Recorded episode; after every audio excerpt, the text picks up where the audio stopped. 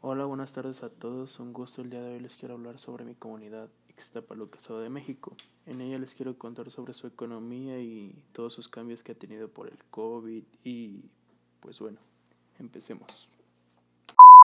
Para conocer sobre la economía de este municipio hay que tener en cuenta que hay más de 150 mil locales y puntos de venta, entre ellas y la principal que destaca porque es la impulsadora de la economía de esta zona es la venta de muebles y tornillos y plásticos. En cuanto al COVID-19 ha afectado bastante, causando el cierre de más de 2.000 locales y llegando a terminar con la vida de más de 400 personas. Por este motivo ha aumentado el desempleo y la población de, de edad que puede trabajar no trabaja, supuestamente por el miedo y el riesgo.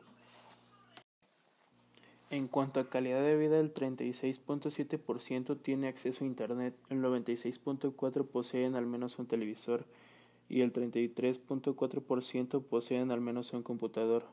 El 82.2% poseen al menos un teléfono móvil. Y se cree que al menos un 25% de toda la población cuenta con los cuatro elementos de conectividad.